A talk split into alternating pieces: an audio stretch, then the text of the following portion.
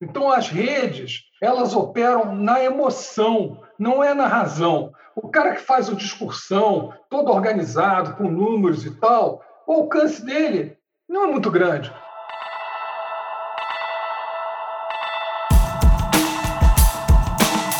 Estamos iniciando mais um Springcast, eu sou o Zeca Martins e hoje eu vou conversar com Marco Aurélio Hutiger.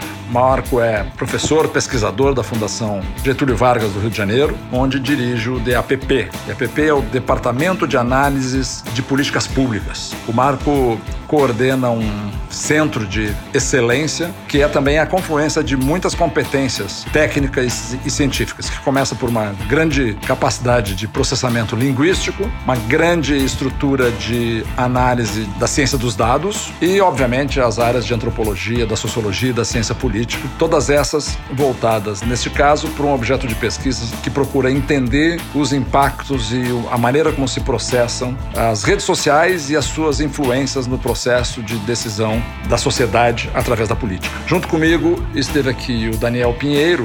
O Daniel é um jornalista especializado também em cobrir os assuntos relacionados às redes sociais e os impactos e os desequilíbrios que isso tem provocado na sociedade, sobretudo aqueles relacionados à, emergência do extremismo. Então, essa vai ser uma conversa sobre política à luz das novas tecnologias digitais, seus impactos e, quem sabe, alguma luz sobre como superá-las. Espero que vocês gostem.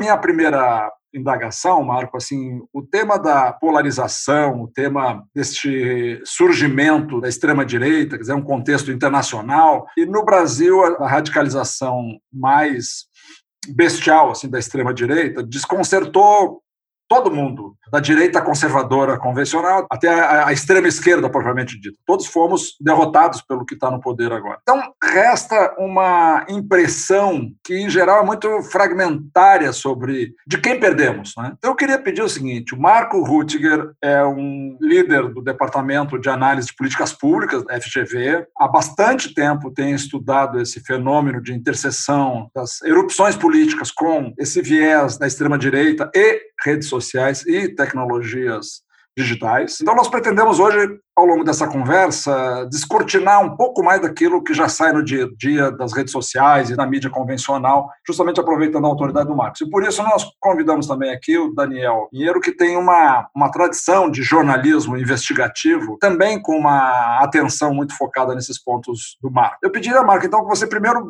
se apresentasse um pouco você, a tua linha de trabalho, e daí já responde essa primeira questão, assim, por que, que estamos todos os que, digamos, convivemos confortavelmente com um sentido de civilização, pasmos até agora com o que a gente recebeu em 2018? Falar um pouquinho, então, da trajetória, assim, enfim, eu sou sociólogo e meu doutorado em sociologia, mestrado em política, em análise política, principalmente política de cidades urbanas, esse foi um tema que eu gostei muito. Mas eu me lembro que durante minha, minha trajetória, assim, um, um, tema que sempre me chamava atenção, assim, muito embora seja um cientista social, eu comecei minha vida na área privada. Né? Trabalhei em consultoria privada, consultoria americana, então um tempo. Depois é que eu fiz uma evolução para a área de ciências sociais que eu sempre gostei, era minha paixão e eu consegui realizar isso daí, foi construindo toda uma carreira, uma trajetória.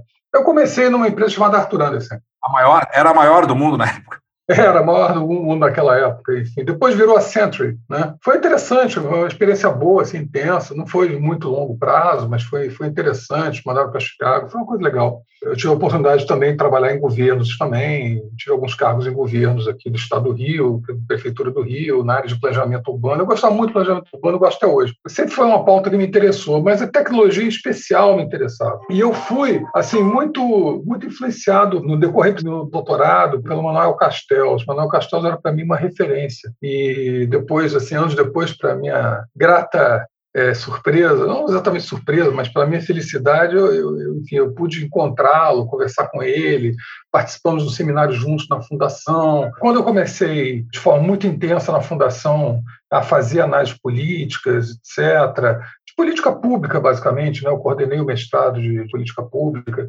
E eu achava que os métodos assim canônicos de você pesquisa social estavam ficando muito defasados, porque a circulação da informação ela era cada vez mais veloz, alterava muito pesquisas quando você fazia pesquisas, vamos supor, você faz uma pesquisa de opinião survey, você faz a cada sei lá, três, quatro, cinco meses.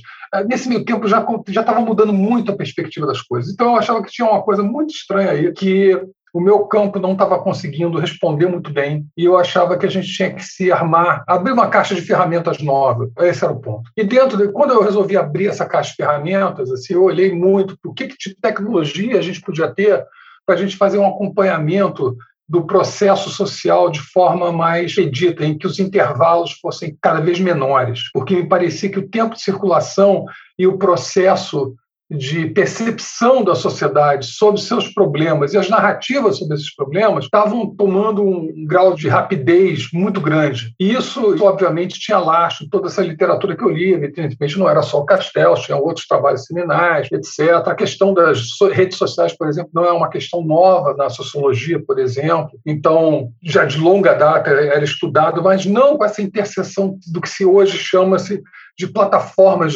sociais. Lá atrás isso não havia. Fazendo curto uma história longa, nós tivemos a ideia dentro da fundação de fazer uma área em que a gente trouxesse nessa área a confluência de algumas competências que eu acho que são importantes para entender o fenômeno que tem hoje. Então, eu trouxe cientistas sociais, né, sociólogos, cientistas políticos, alguns economistas e, principalmente, eu trouxe pessoal de matemática e que sabia programar. Com esse povo, mais um acesso inaudito que a gente teve de dados que só a Fundação realmente podia dar esse suporte para a gente vir a ter, né, que é muito mais do que uma API pública consegue muitas vezes entregar. A gente começou começou a fazer uma série de experimentos. Isso aí, eu estou falando já do segundo, eu estou falando mais ou menos do segundo governo Dilma, lá 2013, aquela coisa. A gente pegou a efervescência daquele momento. Né, as chamadas jornadas. E aquilo foi interessante porque a gente foi acompanhando não só o processo eleitoral e depois toda a crise que houve no governo. Isso daí foi nos trazendo uma clareza, de uma significância de como é que o que a gente estava olhando estava na mira certa.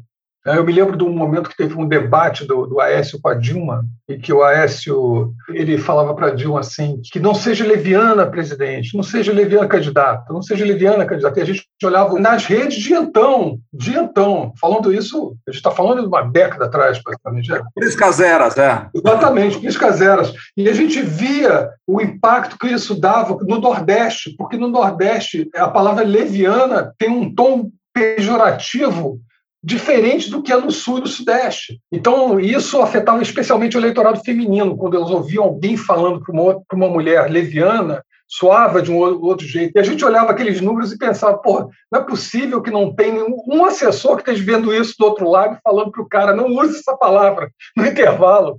Ah, então você está dizendo que isso, na verdade, somava contra ele que acusava? Não somava contra... contra ele, somava contra Sim, ele. É uma indelicadeza, uma grosseria contra uma mulher, entendi. Exatamente. Esse ponto, que é um exemplo, é um ponto chave, porque quando a gente analisa redes para valer de forma bem feita, e a gente construiu uma metodologia para isso, não tinha uma metodologia para isso, tinha no exterior, mas não para a nossa língua, você tem que levar em conta todo um dicionário linguístico que é construído que incorpora, inclusive, a terminologia regional. Isso é um trabalho gigantesco, são centenas de páginas de scripts que são desenhados pelos nossos linguistas. Os linguistas acabaram se tornando o coração do nosso trabalho lá.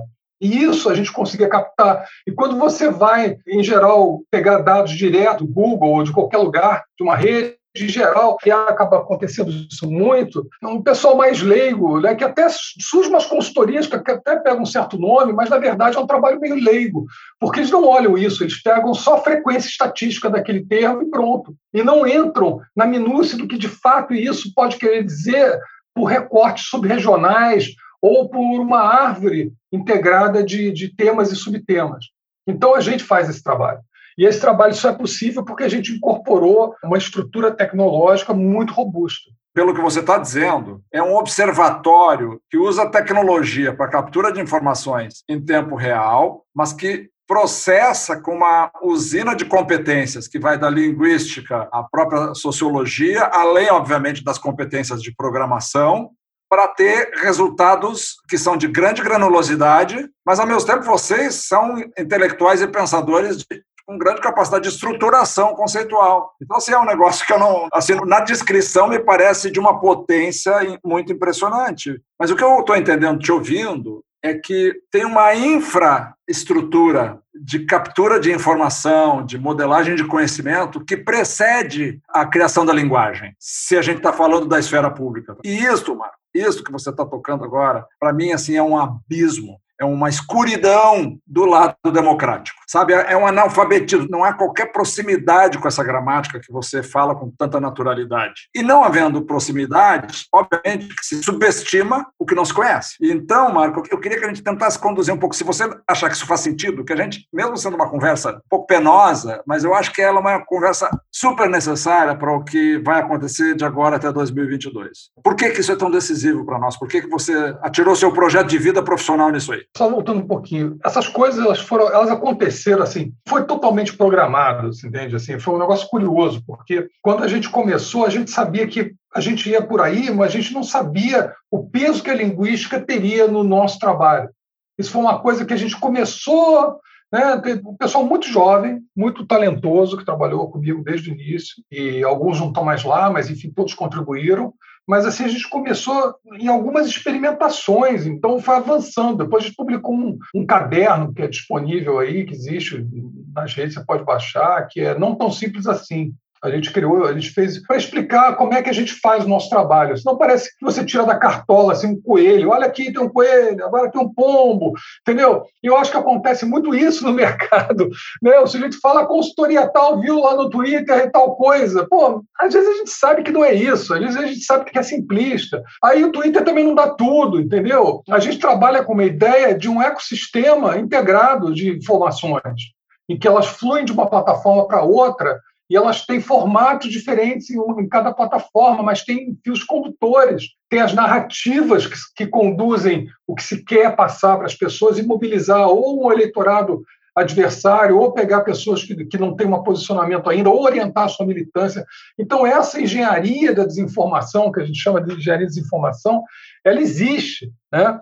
Que deveria ser contraposta com engenharia da informação, mas isso é uma outra discussão. Mas, de qualquer maneira, isso foi assim. Eu vou contar isso até é um episódio interessante, uma coisa que a gente deveria. Como é que a gente chegou nos robôs, por exemplo? Eu acho que o primeiro trabalho que saiu de robôs para valer, que foi forte, fundamentado, foi o nosso. Tem outras pessoas muito boas no mercado, viu? Assim, o Malini é um cara muito bom, o Pablo, até lá do outro dia estava conosco, um cara muito bom também. Eu reputo a eles assim uma, uma capacidade assim profissional bastante grande também, reconheço eles. Mas assim, não tem muitos além, é isso que eu quero dizer, entendeu? Os robôs, como é que a gente chegou nos robôs? A gente acompanhou a eleição, essa eleição que eu me referi, e quando ela terminou, a gente não, não parou de monitorar, a gente deixou. E a gente voltou naqueles dados para olhar, e quando a gente olhou, o debate continuava. Mas pô, como é que o debate eleitoral continua se acabou a eleição? E aí a gente percebeu que eram os mesmos pontos que estavam reproduzindo as mesmas mensagens. A gente falou, automatizada essa eleição no nível que a gente não imaginava. Aí, dali, a gente fez um trabalho sobre robôs bem robusto. Foi um trabalho que, inclusive, eu tive a oportunidade de, de, discutir com ele, mostrar, até no Departamento de Estado, em Washington, porque nos Estados Unidos eles estavam sofrendo já influência externa, no caso deles, né, externa nas eleições. Eles já estavam atentos ao quanto esse novo mundo mudava, esse exercício de poder não só interno, na arena política interna, mas também geopolítica. E os Estados Unidos, com muita razão, eles ficaram muito preocupados com isso e muito atentos a esse negócio. Bom, então esse negócio veio e foi evoluindo, e o trabalho foi sendo bem sucedido, foi avançando, perfeito, até aí tudo bem. Já são praticamente 10 anos nesse trabalho, nesse, nesse percurso, entendeu? Como pensar um segundo, eu estava aqui pensando, porque, assim, é uma coisa super contraintuitiva você manter um discurso de campanha quando você já foi eleito para um mandato, mas é exatamente isso que faz a força deles, né? E é uma coisa que é muito mais fácil de ser mantida com isso dos robôs, porque o robô ele não tem coerência, ele não tem compromisso com nada, ele está lá, continua, mas ele continua sensibilizando as bases, essa mensagem vai chegar de qualquer maneira. Eu nunca tinha pensado dessa maneira, porque realmente é contraintuitivo, mas de pensar o quanto que os robôs, o quanto que a, a presença automatizada nas redes é instrumental para manter o discurso de campanha, que é uma das grandes regras desse playbook com o qual jogaram o Trump, que o Bolsonaro está jogando, e que eu acho que vai ser turbinado para o pior nas eleições de 22. Pois é, Daniel, mas olha, naquela época, eu diria para você que esqueceram de desligar os robôs, entendeu? Porque a mensagem, ela ainda era da campanha, a campanha já tinha acabado, não tinha uma mensagem nova, é isso que eu quero dizer, entendeu? Então, o que a gente se deparou ali foi uma coisa interessante, foi quase como uma gênese do que depois veio acontecer, de uma forma aí sim, como você está falando, em que aí começa a se usar de forma massiva robôs para construírem mensagens durante todo o processo e essas mensagens vão sendo atualizadas. E não só robôs que são totalmente algorítmicos, você tinha também uma situação de ter como se fosse assim, às vezes automatizado, às vezes uma interação humana, para não ficar tão caracterizado como bot. Então, esse tipo de coisa, enfim, houve uma evolução, é isso que eu estou querendo dizer, entendeu? A gente chegou onde você acabou de falar. Naquela época não era bem assim. A gente chegou e chegou muito rápido. Acho que a surpresa foi essa, entendeu? A surpresa foi um outro campo perceber aqui tem uma coisa chave para usar. O alcance dele não é muito grande. Quando o sujeito faz um meme, por exemplo, isso aí tem um potencial de assim ser totalmente transversal a qualquer bolha. Ele vai se reproduzindo. Então, no fundo, as redes elas primeiro são emocionais, depois elas são racionais. Emocionais para ganhar o sujeito, e depois o racional vem para debater um ponto ou outro, mas elas são muito emocionais. Então, ainda que a gente use um, um monte de tecnologia, ainda a gente use assim strings linguísticas sofisticadas e tal, tem a mensagem. E essa mensagem aí você vai ter ela historicamente como ela é construída e como ela afeta o ser humano. O sujeito quando coloca uma coisa na rede, ele está falando com você. Mesmo jornalista qualificado, quando ele bota numa coisa, ele está falando com você. É claro que você tem os portais, os portais você vai pegar informação e tal, mas você tem vários portais, e tem portais com desinformação. Então aí você tem gosto para tudo. Mas assim, essa coisa da, de você tirar o intermediário que interpreta essa informação, ou molda, ou junta e te entrega, isso gerou um poder enorme para quem soube utilizar o meio e para quem soube operar no emocional. E aí, então, a gente começa a imaginar qual era o emocional do Brasil na época do impeachment. O Brasil vai para as ruas, não vai só a direita para as ruas, vai o centro para as ruas, vai até parte da esquerda para as ruas. As pessoas queriam uma mudança grande, digamos assim, estrutural no país. Mas isso meio que foi se perdendo, mas naquele momento, a impressão que eu tenho, que é o que é discutido em fóruns no exterior, que eu participo também, a direita extrema ela percebeu o seguinte: o sujeito que tinha um pensamento radical, de repente ele não se sente mais só. Ele descobre que tem outros caras que pensam como ele. E aí eles podem conversar pela rede, podem se expor. E aí, em grupo, eles começam a operar e ter densidade. Então, eu diria assim que, no caso do Bolsonaro, ele capturou uma série de percepções que eram meio transversais na sociedade, mas ele deu o viés, a calibragem radicalizada dele no discurso. É isso que eu acho que é a questão. Então, por exemplo, não é propriedade da extrema-direita o combate à corrupção. Não é. Ela não é proprietária disso. A esquerda não é proprietária disso. O centro não é proprietário disso. É uma questão de valor da sociedade. Esse é o ponto, é o valor da sociedade. Agora, o que acontece é quando você faz o discurso que puxa para uma polarização, em que eu tenho esse, esse domínio, essa condição de fazer esse lugar de voz você não tem, e aí eu exerço esse lugar de voz e, junto com isso, de contrabando, enfim, um bando de coisas que são absolutamente nocivas, o desrespeito à instituição, o desrespeito à estrutura partidária, o desrespeito à decisão democrática, o desrespeito a minorias. Então, eu acho que hoje no Brasil, quando a gente olha isso, quando a gente olha nas redes, eu, assim, é muito nítido que existe um campo grande de oposição, minimamente, com pontos de encontro mínimos, pelo menos, mais democráticos, e você tem um ponto completamente antagônico à ordem que a gente tem hoje estabelecida constitucionalmente de direitos. E isso é preocupante quando eu olho nas redes, porque eu vejo essa narrativa emocional, estruturada e altamente eficaz. Ô Marco, eu vou mais uma interrupção. Eu vou quebrar aqui, já peço desculpas, pode anotar, Zeca. Vou quebrar a lei de Godwin aqui. Eu vou citar, eu vou recorrer ao nazismo, porque é uma história que a gente aprendeu que o, o Hitler, principalmente o Goebbels, falava que você tem que recorrer ao mínimo, né? O mínimo denominador comum para você sensibilizar. O que você falou é um discurso simples e que fala para o emocional. E assim, esse discurso simples que eles transformam em simplório é isso, são truísmos que, como você falou, de se assoberbar do combate à corrupção, para começar a falar, tá vendo? E tem corrupção em todo lado, não é só o cara que rouba, o, no Supremo tem um monte de gente corrupta lá, então ele usa um discurso altamente emocional e altamente simples, que é o que você falou também. Eu acho que nós, do outro lado, a gente meio que conectando com isso que o Zeca falou, que a, a gente na nossa comunicação parece que a gente está sempre com o nariz tapado, a gente não quer colocar a mão no esgoto ali e fica falando para nossa bolha porque a gente se recusa a também entrar. Assim, não é que a gente tem que usar essas ferramentas ou usar esse jeito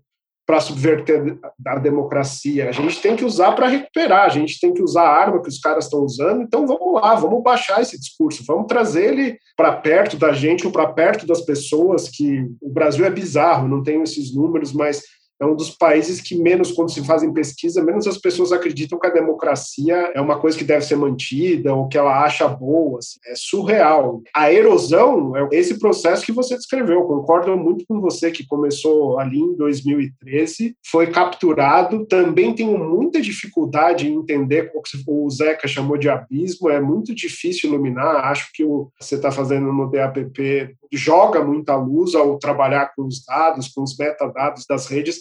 E concordo também que tem muita análise, muito do, do pessoal que olha o Twitter e fica metrificando, eles acham o que você falou.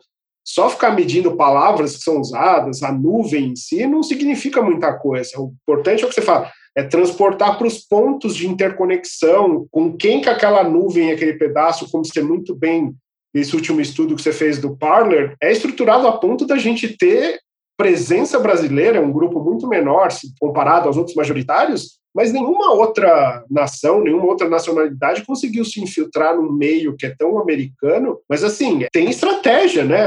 Quem está do outro lado, que a gente sempre reputou, é o que você falou, a gente achava que era meio chucro, e até a linguagem dos memes, assim, é tudo é pobre, a imagem é pobre, as fontes usadas são pobres, parece aquela coisa que seu primo fez no, no computador de uma festa de aniversário dos anos 90, aquela tipografia, aquelas cores, parece um negócio feito no pente. Mas é o que você falou, a informação que está contida dentro de cada desses memes, você falou que é, ela é transversal, e mais que isso, eu acho que tem a, aquela coisa de, de fogo em palha seca, assim, porque ele vai e vai levando embora, vai levando embora todo mundo. Assim. Marco, deixa eu só pegar uma, uma caroninha aqui no Daniel, porque eu acho que ele trouxe para um ponto do nosso dia a dia, né? Outro dia, eu acho que eu cheguei a te mencionar isso fora aqui do ar, Marco, o, numa conversa com Miguel Lago, ele fez uma análise de discurso do Lula e do Bolsonaro, tá? Então ele diz assim, olha, numa guerra convencional de habilidade retórica, de comando de palco, é um, um amador bizarro contra um, o Mike Tyson. Não tem como. Lula é muitas vezes superior. Entretanto, numa guerra fragmentária, de conexão direta, como essa que você descreveu antes, Marco, e que o Daniel está reforçando, aquelas frases soltas, que tem três ou quatro palavras, às vezes sem verbo, ali é o território do bolsonarismo e do Bolsonaro em particular. E aí, assim, ele é muito subestimado, ele é muito desprezado pelos escolarizados como nós, mas ele na opinião de pessoas que têm feito essa observação, assim, ele é de uma eficácia que ninguém mais é como ele. Ele é o campeão da categoria que ele criou. Então, Marco, eu acho assim, que tem um componente de comunicação emocional. Bom, o cara não governa, né? O Miguel diz assim: não existe governo e, e, e, comunicação. Ele comanda o governo através das redes sociais. Tudo que ele faz é pensando no efeito imediato que vai ter nas emoções mais orgânicas que ele puder. Então, Marco, assim, aí é que eu acho que é o abismo da inépcia, generalizando, obviamente, né, do nosso lado. Porque quando a gente pensa nos métodos tradicionais, o político tinha o discurso dele burilado por um marqueteiro, né?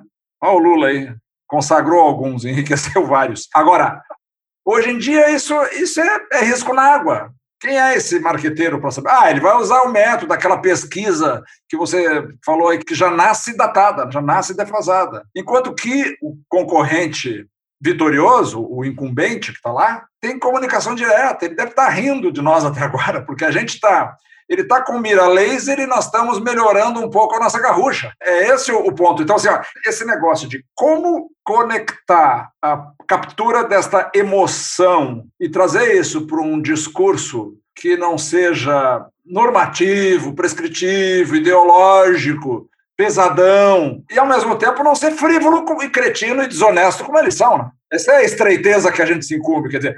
Mas eu acho que o ponto de partida não é descobrir se esse discurso vai ser mais profundo, menos profundo, mais popular, menos popular. Ponto de saída assim, com que emoção a gente se conecta para pelo menos estar tá falando com alguma simetria do concorrente que está nadando sozinho de braçada. Quando eu estou falando que está nadando sozinho de braçada, é porque está. Dos dez principais vídeos mais vistos no YouTube no dia de hoje, eu ainda consultei agora lá com o Vitor, que falam a palavra democracia, são 10 de extrema-direita. Falando então de social video, é totalmente dominado pela extrema-direita.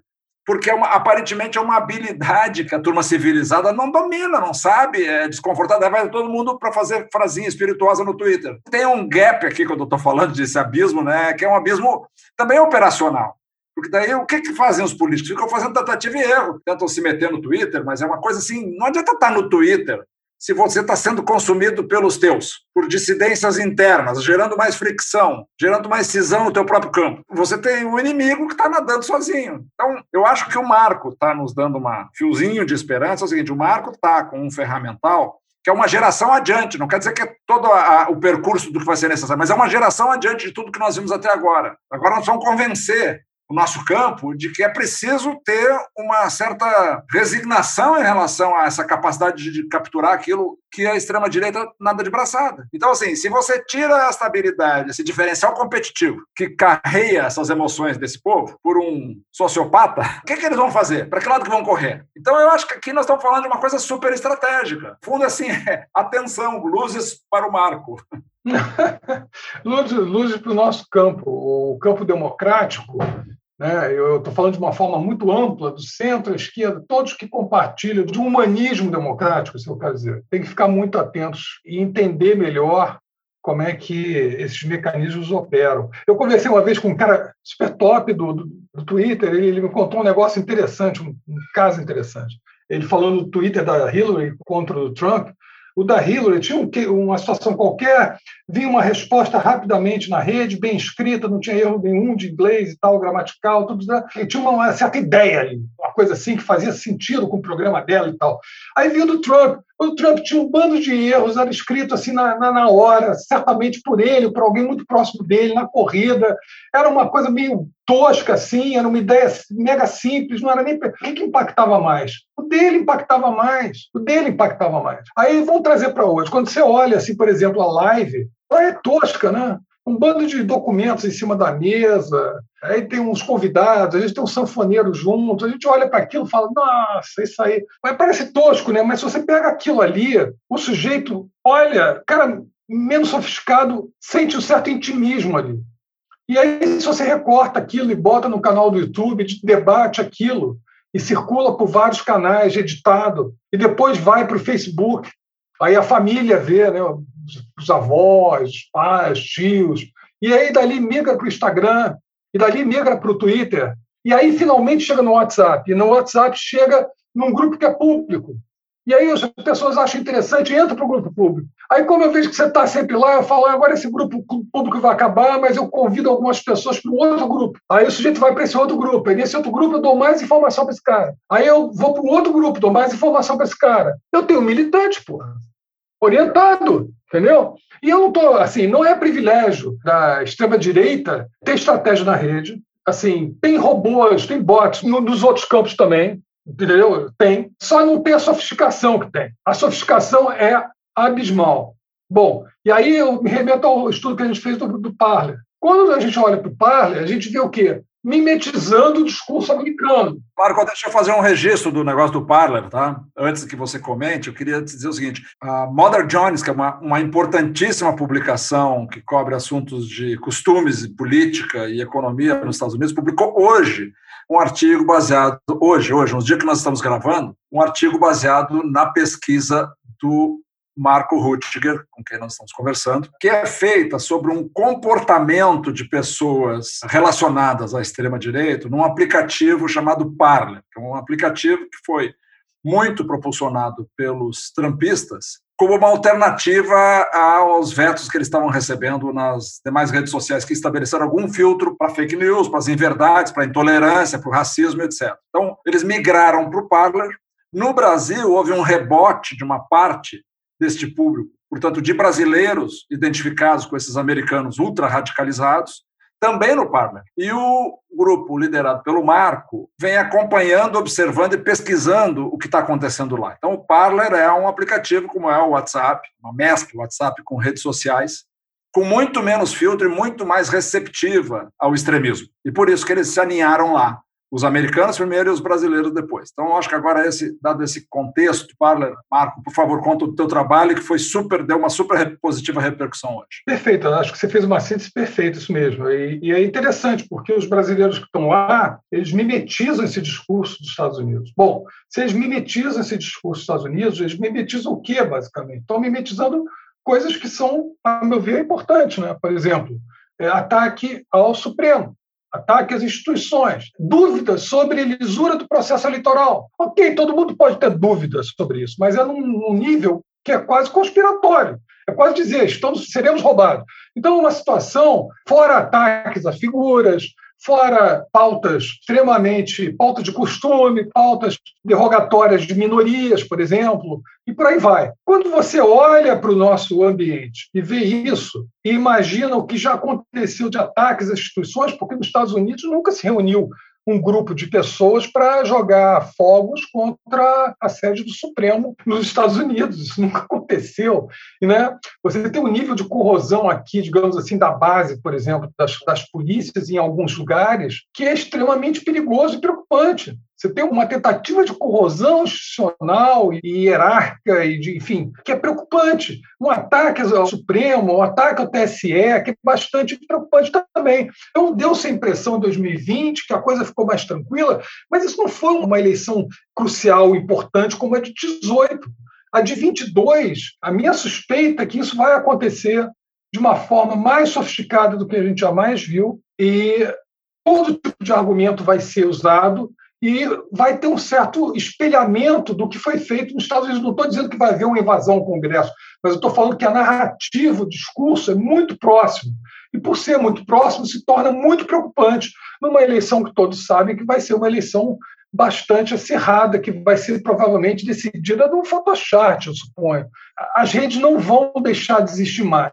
Então, é uma estrutura que tem que ser montada nas instituições para acompanharem o termômetro do debate público e, eventualmente, poderem se expressar também. É muito importante os partidos políticos terem suas estruturas, né, e tem que ser dos partidos, das fundações dos partidos, entendeu? Eu, eu, entendo que deva ser assim, ou contratar de alguém, enfim, e pode ser alguma da gente, porque nós não nos metemos em eleição nem em política partidária de jeito nenhum, então é bom salvaguardar isso daqui. Eu estou falando aqui, inclusive, como pessoa física, não pessoa jurídica. Eu acho que, que é muito importante essa absorção desse ferramental pelas outras forças políticas, porque hoje, quando a gente compara, é muito distante nas redes, é muito, muito, muito distante. Isso é um problema, e é curioso, porque as pessoas não entenderam isso ainda com muita clareza. Eu acho interessante esse teu ponto, José. Os caras não entenderam ainda com muita clareza como isso se dá e como é que a mensagem é construída e deve ser construída. Você está escutando o Spincast, eu sou o Zeca Martins e hoje eu estou conversando com o Marco Rutiger, pesquisador da FGV do Rio de Janeiro, junto com o jornalista Daniel Pinheiro. Eu não acho, com todo respeito a todos, né, assim, e aí eu me incluo, eu não acho que é com pouca clareza, acho que é com nenhuma clareza. Nós estamos falando de um troço, começa já pelo nome da rede. 99,9% das pessoas que estão ouvindo isso aqui agora, que é um público, assim, do ponto de vista intelectual top A, provavelmente nunca ouviu falar de Parra, nem tem obrigação nenhuma de ter ouvido falar. Quem não se debruçou sobre esse assunto e não acompanha a cena, digamos, política mais nebulosa, não tem por que ter interesse em qualquer aplicativo, muito menos um tal de Parler. Né? Queria fazer uma, uma provocação até para o Daniel. Esse grupo amostral que o Marco acompanha no Parler, ele, digamos assim, ele é uma amostra hardcore do que você provavelmente acompanha em grupos de Twitter, em discussões de grupos fechados de WhatsApp, tem vários pesquisadores, hein, Daniel? Então, assim, esses caras, eles refletem, eles, dá para se dizer que eles refletem, ou eles são uma, uma extensão militante como a palavra que usou o Marco, do bolsonarismo extremado? Sem dúvida, e assim, eu acho que o, o Marco, eu inclusive ainda não sei se vocês já tiveram oportunidade de ver, e tem uma coisa que eu acho que o Marco tocou um pouco no estudo do Parler, e eu acho que é uma coisa que vai chegar aqui para a gente, é essa teoria da conspiração do QAnon. A HBO lançou recentemente uma, uma série documental que busca, que mostra o que é o QAnon e vai atrás de descobrir quem estaria por trás do Q. E assim, é uma loucura, porque é uma coisa absolutamente americana, assim, é um, é um negócio super difícil de se transpor, porque é aquela coisa, porque é um, é um Estado militarizado no sentido de que os generais sempre, a inteligência do governo norte-americano sempre passou muito pelo Pentágono, que é um órgão militarizado, e é aquela velha história do presidente ter na mão a maleta com os códigos. Então é sempre uma. E assim, o QAnon é uma coisa, como eu disse anteriormente, que só faz sentido, quer dizer, se faz sentido, o que você só consegue conceber a existência realmente sendo uma coisa muito americana, tão americana quanto, sei lá eu, a Coca-Cola ou Times Square, uma coisa assim. Mas é inacreditável como isso já tem traçado nesses perfis, nesse assim, se você vê um cara, por exemplo, que é ponta de lança do bolsonarismo digital, que inclusive está morando nos Estados Unidos, o Alan dos Santos, dono do canal Terça Livre, que é muito influente, esse cara fala de QAnon em quase todos os boletins que ele faz, assim. É isso, e como o Marco bem percebeu, os termos utilizados, é o que você falou, assim, eles são muito inteligentes, os bolsonaristas, porque eles conseguem pegar certos temas que têm ressonância aqui, eu acho que principalmente o ataque ao judiciário barra supremo, que é uma coisa reproduzível, e a questão do voto auditável impresso, que é outra coisa, porque, na verdade, a grande teoria que embasou o 7 de janeiro, o que o Trump tentou de todas as maneiras fazer, todos os recursos jurídicos dele eram muito na história das máquinas de votar, que não computava os votos direito, que tinha lista de eleitor morto. E a gente viu isso, Zeca, mais do que o bolsonarismo radical, o bolsonarismo em sua forma única. O próprio presidente Jair Bolsonaro, na última live, que concordo com o Marco, assim, é uma coisa que todo mundo dá de barato, que é uma coisa tosca, mas tem um potencial de comunicação e de sensibilização e energização das bases, mas de qualquer maneira, ele falou, assim, o discurso ele falou assim, não, falando do Lula, né, eu acho que não tem problema, o povo que merece, que vota no Lula, merece sofrer, mas é o seguinte, Lula, desde que eleito, democraticamente, que ele sempre subverte essa palavra, e com voto auditável. Senão, não dá para aceitar, né? Então, é uma coisa, assim, os pesquisadores também, ele, acho que foi na terceira semana de governo dele, ele falou, ele soltou essa informação que ele tinha provas que a eleição tinha sido roubada, que era para ele ter vencido no primeiro turno, e ele soltou isso e não fala mais nada assim, mas eu acho que bastante, assim, eu acho que vai ter a transposição, Zeca, tá ficando cada vez mais evidente, assim, não acho, eu acho que é meio tentar a quadratura do círculo, mas esses caras vão forçar esse molde o mais que eles puderem, eu até queria acrescentar mais uma camadinha, uma coisa que eu vi recentemente, eu estou assustado, acho que o Marco pode falar mais propriedade que isso deve estar começando a aparecer, são os deepfakes, cara. Eu acho que 22 tem um potencial para ser eleição que vai ser muito impactada por deepfake, porque é você utilizar imagens, você usar o padrão de imagem de uma pessoa falando, o som, as palavras que ela fala, e a pessoa monta ela faz um vídeo como se ela estivesse falando uma outra coisa completamente diferente. Tem muita gente que faz de brincadeira, tem um menino que faz bastante no Twitter, que é conhecido, ele faz uns que nem são tão bons assim, mas faz tirando sarro do próprio Bolsonaro, mas assim, eu acho que é um conteúdo feito para esse tipo de distribuição que o Marco falou, que vai surgir, que vai atravessar todos os módulos de comunicação e vai chegar lá no WhatsApp com um videozinho de 15 segundos para gastar muita banda. Marco, mas antes colocando o seguinte: o que o Daniel e eu começamos a dizer, Marco, é o seguinte: o tamanho e o grau de sofisticação, embora primário, mas o grau de eficácia com que esses caras se estabelecem é insubestimável. Até porque, se fossem incompetentes, não tinham ganho a eleição. Tinham feito uma atrapalhada no meio. Eles ganharam a eleição, eles se mantêm a eleição, eles apresentam uma resiliência forte naquele quisto ultra-reacionário e operam como a gente está falando. E se a gente quiser falar, a gente vai passar o dia inteiro lembrando de casuísticas que reforçam isso que o Daniel chamou atenção. Meu ponto, eu vou voltar, é, é o anterior a esse. Quer dizer, que eles são como são, a gente pode acompanhar, monitorar e tem pessoas competentes como o Daniel observando o que eles estão fazendo. Para mim, o que agora passa a ser a questão mais urgente é como que esta eficácia nesse território não mapeado pelas forças, digamos, da democracia, das diferentes forças, sem discriminação de ninguém aqui, como elas podem ignorar essa eficácia do campo oposto e como elas são primitivas nesse sentido até agora. Ah, tá bom, devem contratar um serviço. Mas tem um problema que é anterior ao serviço, que é a cultura, que é a habilitação, que é a natureza de comunicação, de política, de, de comportamento, que para o Bolsonaro é é igual a comer lata de leite condensado com pão. É parte dele, é natural para ele. Como é para o Lula fazer um discurso épico no sindicato lá do ABC. Como disse outro dia uma, uma conhecida minha, ele, ele não ganhou a eleição porque ele é assim. Apesar disso, ele ganhou porque ele é assim. É por isso que ele ganhou. O ponto é saber qual é o antídoto, como é que se comporta, como é que se captura essas emoções primais que devem informar uma estratégia de comunicação de uma proposta que derrote esse cara e varra ele da face da terra democraticamente, como eu diria. Então, assim, o que me preocupa agora é isso, porque o problema é por que, que a gente não alcança o grau de competência capaz de neutralizar esse cara? Por que, que não há nenhum sinal de vida inteligente no nosso lado para este efeito? E a gente continua fazendo o que os, o, o Obama chama né, de woke journalism, todo quietinho, todo cheio de valores bacaninhas, mas o Obama perdeu a eleição, né? Entregou para o Trump. Então, é, é, não adianta, assim, o que a gente tem, a gente já sabe. O ponto é o seguinte, o que, que a gente não tem que a gente precisa fazer? Eu diria o seguinte, assim, é nítido que eles são péssimos gestores, né? Isso aí a gente não precisa nem fazer essa discussão. Não existe organização, você não tem reunião, não tem estratégia. O Brasil é um país hoje sem estratégia. Eu diria que talvez o maior perigo que o Brasil passa hoje em dia é que o Brasil não tem estratégia no momento em que a gente está vivendo uma transformação que não é uma, uma, uma mudança incremental, é uma mudança estrutural histórica, é uma coisa. E qual é o nosso projeto nesse momento como nação para isso? Se o sujeito disputa uma eleição e ganha, é legítimo ele governar. O problema é quando ele desgoverna o país a um ponto que compromete o país. Eu acho que nesse ponto que a gente está, e compromete o contrato que gere a possibilidade de você ser eleito e governar, que implica em outras coisas, não é só ser eleito e governar.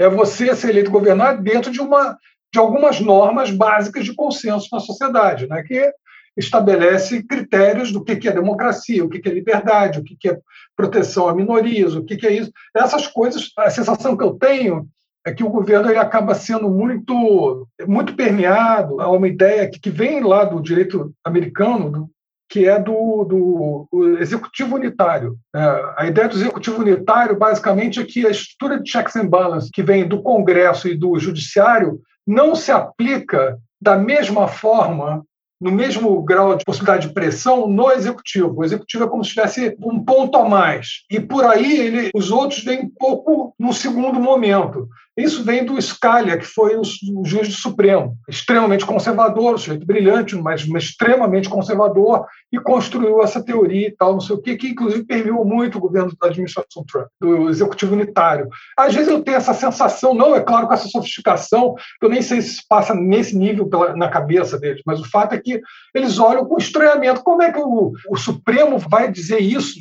Vai, vai me cercear como é que o Congresso vai no seu. Não vai. Essa é a regra do jogo aqui. É isso que acontece, é isso que se dá. Então, bom, se você ganhou, você governa, mas tem essa regra. Você não pode querer é, torcer a regra. Então, esse, isso está dado. Bom, o que acontece no resto é que eu acho que, bom, mas a gestão é péssima, ok, mas eles não estão ligando muito para isso. Estão ligando com uma ideia, a meu ver, muito mal constituída de remendos pensados aqui e acolá do pensamento ultra-autoritário, mega conservador. Enfim, isso daí dá uma certa visão de mundo que é absolutamente idealizada e que não corresponde ao que seria um país democrático e funcional. E a gente viu isso nos Estados Unidos acontecendo. Se bem que, veja bem, apesar de tudo, nos Estados Unidos, o Trump comprou as vacinas. Apesar de tudo, aqui sequer fizemos isso. A gente conseguiu aumentar, digamos assim, esse campo de distorção da realidade que habita hoje, no meu entender, em Brasília. Bom, o que, que faz o resto? O resto é difícil mudar. Esse é o ponto, entendeu? Se você olha a campanha do Alckmin, por exemplo, em algum momento aquela campanha achou que ia ter uma capacidade enorme, porque tinha um tempo de televisão gigantesco, né? e não conseguiu entender que existia um outro mecanismo. Eu não estou dizendo que só as redes vão definir o resultado da eleição, mas longe. Eu acho que tem um conjunto de coisas que faz definir uma. Eu só acho que as redes são um instrumento extremamente poderoso, a ponto de levar por exemplo, o Reino Unido ao Brexit, por exemplo. Isso aconteceu, a gente sabe disso. O potencial disruptivo das redes, quando bem trabalhadas, é gigantesco. E isso não é claramente entendido, digamos assim, por todo o campo democrático. Estou falando do centro-direita até a esquerda. Não, não, entendem com clareza isso, têm dificuldade de absorver esse negócio. Mas eu acho que é absolutamente necessário, senão não vai conseguir prosperar em 22 ou vai ser muito tudo vai ser muito mais custoso, mais difícil. Esse é um ponto. Mas eu queria trazer talvez para um ponto um pouco um outro ângulo do que a gente está falando. a gente está falando muito da, da questão partidária, política, mas tem uma outra coisa. As redes trouxeram também um protagonismo para indivíduos que não poderiam ter de outra forma, porque agora, como eu observei anteriormente, a comunicação é, ela é direta, então às vezes você tem um influenciador que surge, ele se torna um, um ator importante no, na narrativa no convencimento de outras pessoas e tal. Mas você também tem um mundo privado, você tem as empresas privadas, você tem que ter suas, necessidades também de que o país tenha um futuro. Então, por exemplo, o quanto a pauta ambiental afeta o agrobusiness. A gente sabe que isso pode acontecer. O agronegócio no Brasil, que é tão exuberante e tão fundamental para o Brasil, pode sofrer com a pauta ambiental deformada. O que a gente tem hoje é uma pauta ambiental que é um quasímodo, né? esse é o ponto. E é um quasímodo proposital. Eu lembro que o personagem disse: passa o boi, passa a boiada. Né? Como é que o sujeito fala isso? Como é que ele vai, agora, mês que vem, enfim, por agora, ele vai sentar lá com players internacionais pesadíssimos, altamente capazes, altamente bem informados, e vai fazer um debate que assegure uma situação positiva para o país. Então, olha o ponto que a gente chegou a gente chegou a um ponto em que a questão da soberania, que é tão importante para o Brasil, e o Brasil realmente tem que lutar para manter a soberania sobre a Amazônia, sobre o seu espaço territorial, isso não tenho dúvida, mas o governo que mais falou sobre isso vulnerabilizou isso, porque nos expôs, nos expôs de um jeito terrível. Como hoje a gente, a pressão que o Brasil vai sofrer vai ser gigantesca. E isso afeta a nossa economia. Então, eu acho que tem pautas hoje no Brasil que são importantes, que tenham posicionamento também na construção de narrativas, não ligadas a partido, mas tematicamente estratégicas pelo setor privado, que tem que entender isso. Tem interesses aí que são claros. E, por fim, eu acho que falta uma coisa que nós já conversamos, inclusive, que é a pauta do futuro. Né? O Brasil tem esse drama. Ele tem que virar uma economia verde, é uma economia que vai usar ao máximo sua capacidade sem ser destrutiva, sua própria capacidade ambiental, etc. E, ao mesmo tempo, ela tem um déficit de cidadania, um déficit social, mas eu diria até de cidadania mesmo, gigantesco. Então, a gente vai ter que lidar com esses dois problemas ao mesmo tempo. Onde é que está posta essa pauta? Onde é que está isso? E isso não diz respeito só a atores políticos-chave. Isso diz respeito ao setor privado, isso diz respeito aos, às pessoas que pensam, aos influenciadores, à sociedade como um todo. Entendeu? A gente olha para o drama brasileiro hoje e pensa: como é que um garoto de classe média alta tem acesso ao computador, a uma rede bastante razoável, a aulas online de reforço, se precisar, é, um espaço confortável em casa, como é que você compara esse rapaz, esse garoto ou essa garota, com outro que mora num, em 30 metros quadrados com quatro pessoas e o máximo que ele vai conseguir é pegar o celular da mãe ou do pai no final do dia para dar uma olhada. Uma... Assim, que país é esse? Esse país não deu certo. Então, essa pauta é central. Essa pauta é central, a pauta ambiental é central. Isso está só no campo da narrativa dos partidos. A gente não pode deixar só no campo da narrativa dos partidos. Por quê? Porque partido é parte. E partido é parte e vai disputar o poder com outros partidos que são parte também. E se não ganhar? Essa pauta tem que ser ampla. Ela tem que estar numa estrutura muito mais rica e ampla do que só o nicho de um partido, ou dois partidos, ou de um candidato, ou dois candidatos. Então, o maior trabalho que a gente deve ter hoje, eu acho, é construir pautas amplas que deem significância a pontos, é, alguns poucos pontos que são absolutamente estratégicos para a nação e que permeiem todos esses candidatos e que isso não seja só do domínio deles o debate nas redes. Então, eu acho que é por aí. Eu estou muito focado é o quanto a sociedade civil tem que se entender e promover esse tipo de debate, independente das, de partes. Eu acho que esse é um desafio interessante. Para reforçar o que você está dizendo, Marco, o tema ambiental foi um tema crucial na campanha do presidente Biden. Tão crucial que todo mundo está dizendo que ele capturou toda a agenda da Ocasio-Cortez, toda a agenda do Bernie Sanders, e foi além, com a cote agora de 4 trilhões. Tá? E o que você está trazendo, Marco, eu interpreto da seguinte maneira, quer dizer, essa agenda nós não tínhamos em 2018. Tudo sugere que ela está entrando agora nesse processo e ela é maior que os até para os partidos talvez tenham, estejam neste momento no seu momento de menor prestígio. Então, assim, há uma movimentação de setor privado, de ativistas, de indivíduos também, e aí vamos resgatar também o bom papel que tem tido a imprensa como uma instituição decisiva assim, no processo de resistência. Mas como na Amazônia a gente tem observado, nós temos uma competência de resistência maior do que a nossa capacidade de proposição. Para resistir, a gente está mostrando capacidade. Então, na, no tema da Amazônia, para resistir aos avanços, às queimadas, não passa um dia de uma agressão que sofre a floresta e você tem o mundo inteiro sabendo, imediatamente. Tem tempo real nisso aí. Agora, o que fazemos com a floresta para produzir riqueza?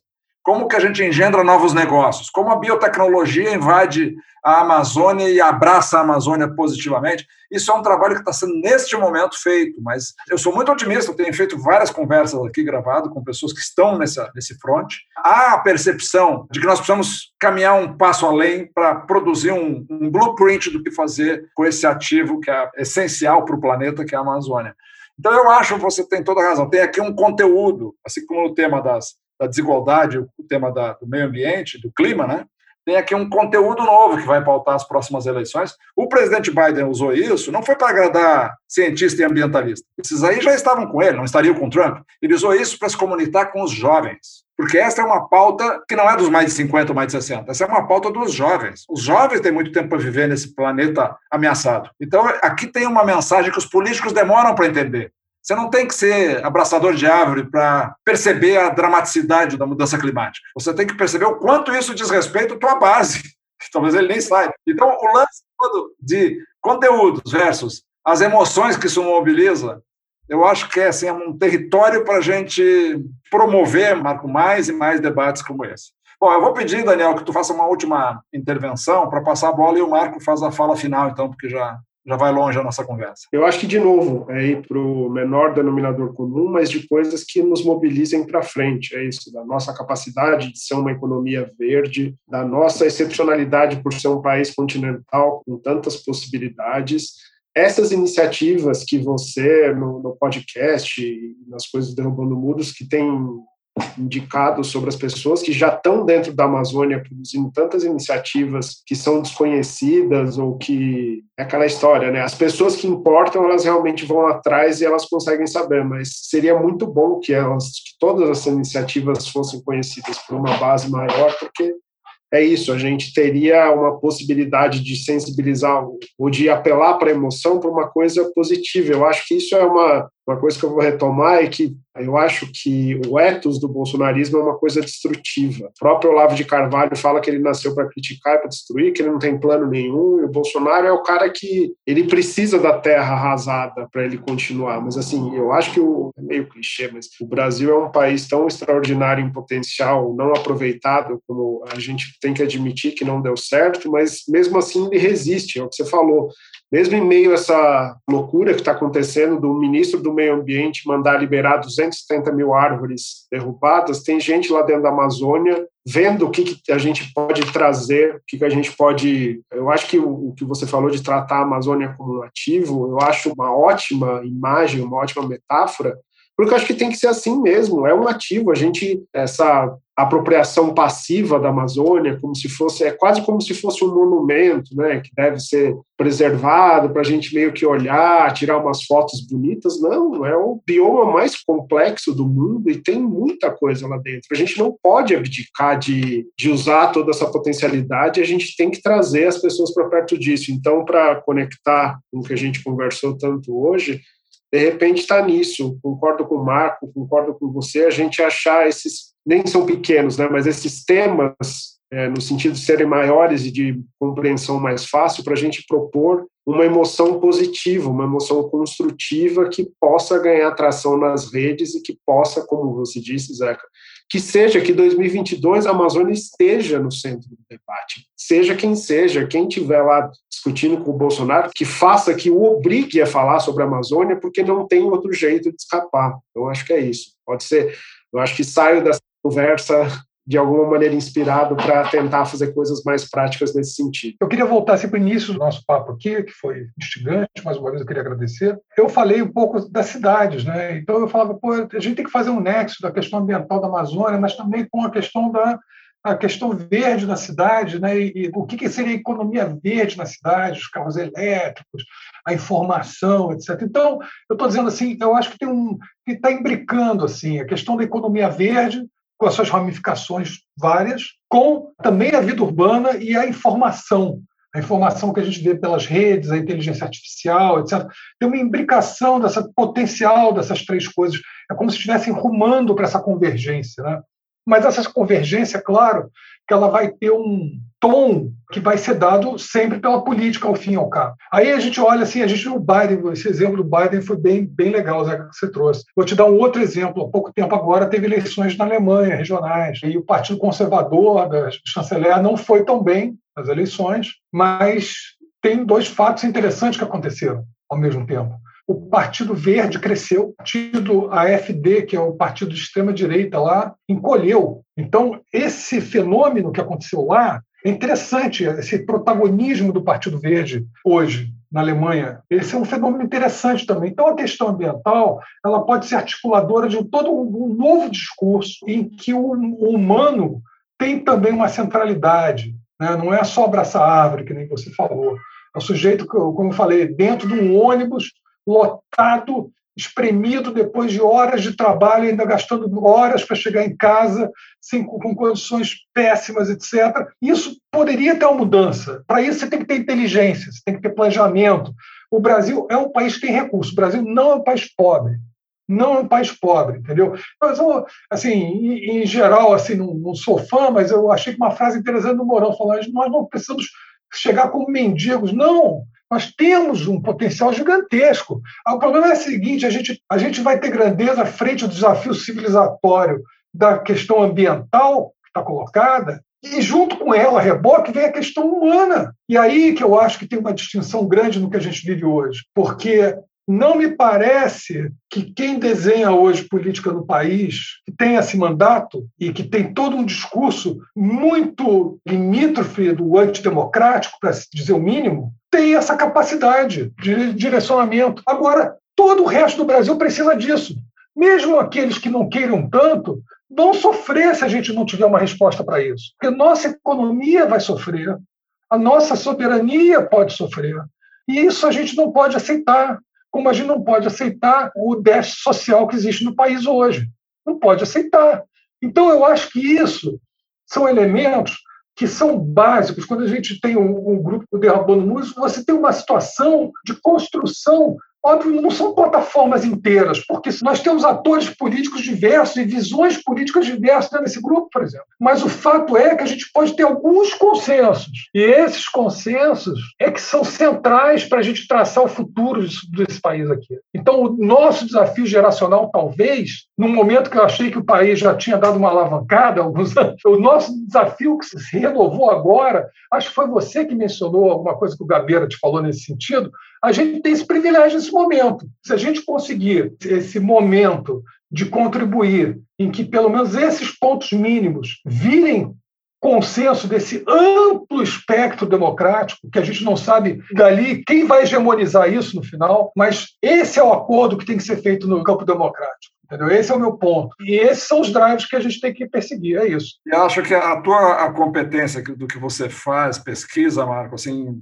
especialmente porque não é partidarizada, porque é uma coisa republicana, de uma instituição tradicional brasileira, é essencial para a gente ir lá beber e absorver como puder.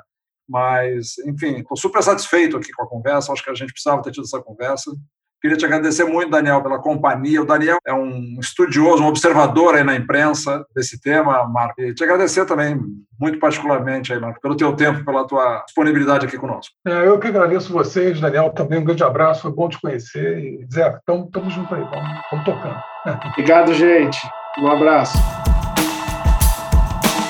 Esse foi mais um Spincast sou Zeca Martins e hoje eu tive o prazer de receber e conversar com o Marco Rutiger, pesquisador da Fundação Getúlio Vargas. Falamos sobre redes sociais e a sua influência na política. Me ajudou nessa conversa muito o Daniel Pinheiro, que é um jornalista especializado nos temas, como vocês também puderam comprovar. Espero que tenham gostado. Esse episódio foi editado pela Marina Tabajara Brilman e pelo Leonardo Braga, do Ocorre Lab.